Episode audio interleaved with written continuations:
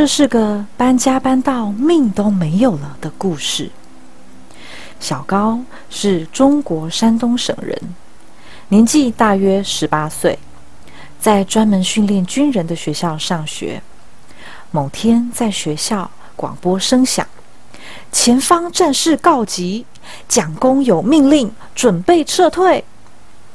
小高还搞不清楚发生什么事，只听老师们说。国民党要赢的机会不大了，要想想后路，带着学生们一起跟着军队走吧。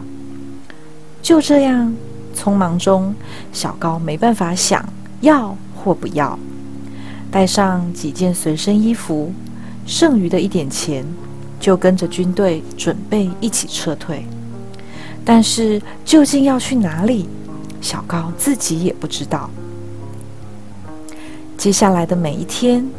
小高每天从早上八点走到下午五六点，这样的日子走上了几个月，只为了到港口搭船离开中国。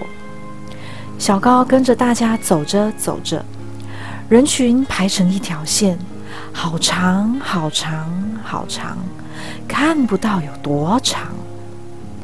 某天。老是走在小高前面的一个老人撑不住昏倒了，小高赶紧上前看看，老人很虚弱，身体发烫着，应该是感冒了吧。小高心里想着，然后转身大叫：“有人昏倒了，快来帮忙啊！”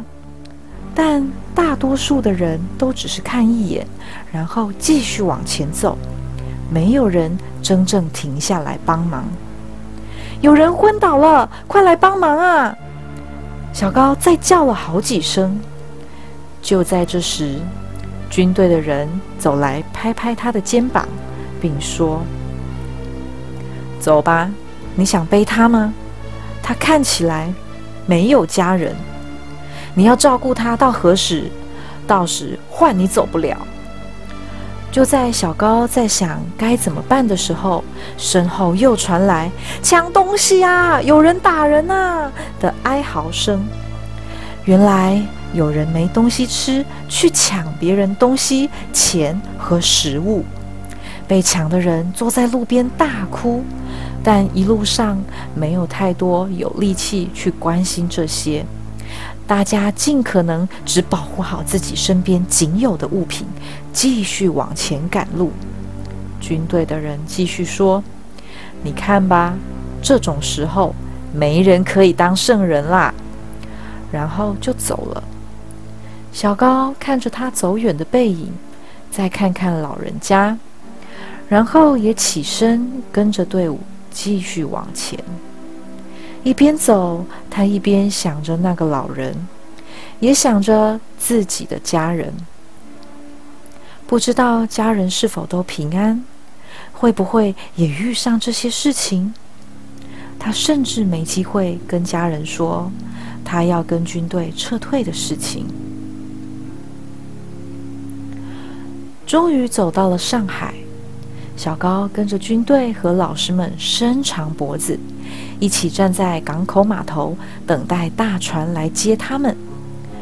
码头上一大群人不断的推挤，都想赶快上船，仿佛上船就可以活着，就代表安全。没想到看到船后，船却一直不靠岸，这样大家要怎么上船呢？原来是担心船如果靠岸边太近。会被躲在附近的敌人攻击，所以想要登船就必须先搭小船过去，然后再爬覆盖在大船边绳子编成的网子上船。要离开中国的船又高又大，许多人在爬网子时还要选择是否丢掉随身的行李，空出一只手来抓绳子。很多人也因为体力不够，或是没抓紧绳网，就直接掉进海里去。当时完全没有可以打捞救他们的船，很多人就这样被淹死。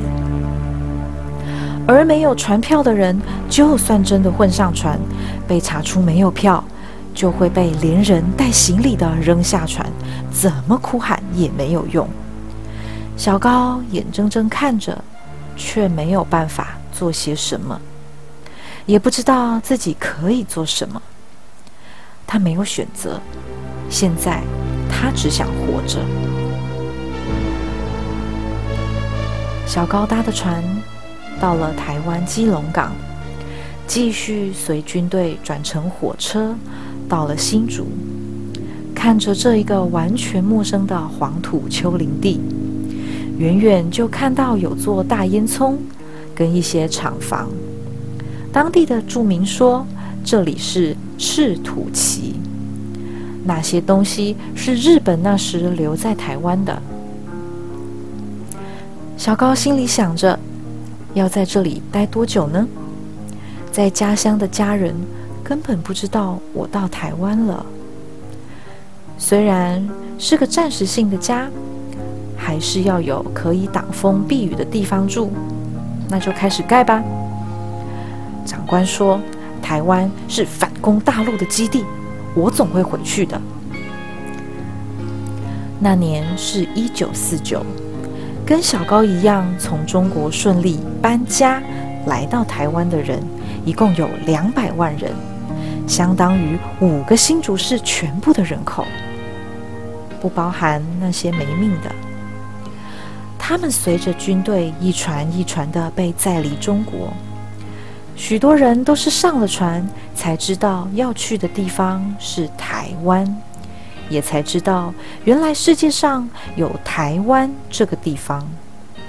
那时候，这些人都相信蒋公说的，台湾只是个暂时性的家，因为真正的家在中国。我们还要打回去。